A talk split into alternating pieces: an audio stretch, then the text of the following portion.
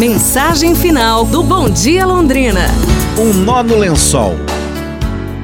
Na reunião de pais de família de uma escola, a diretora ressaltava o apoio que eles deveriam dar a seus filhos.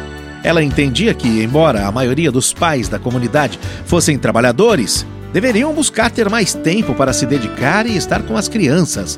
Entretanto, a diretora se surpreendeu quando um dos pais se levantou e explicou que não tinha tempo de falar com seu filho durante a semana. Quando saía para o trabalho era muito cedo e seu filho ainda estava dormindo. E quando voltava para casa era tarde e a criança já estava dormindo.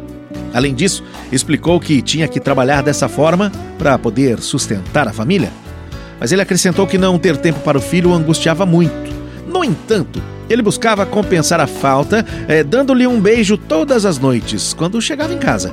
E para que seu filho soubesse que ele havia ido vê-lo enquanto ainda dormia, o pai fazia um nó na ponta do lençol na cama do seu filho. Quando meu filho se levanta e vê o nó, ele sabe que eu estive ali e o beijei. O nó é o meio, é o elo de comunicação entre nós, explicou o pai.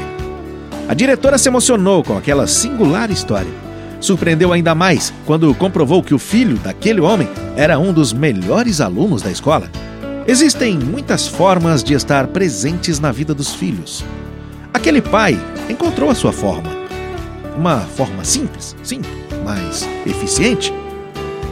O mais importante é que seu filho percebia, através daquele nó em seu lençol, todo o afeto que seu pai tinha por ele.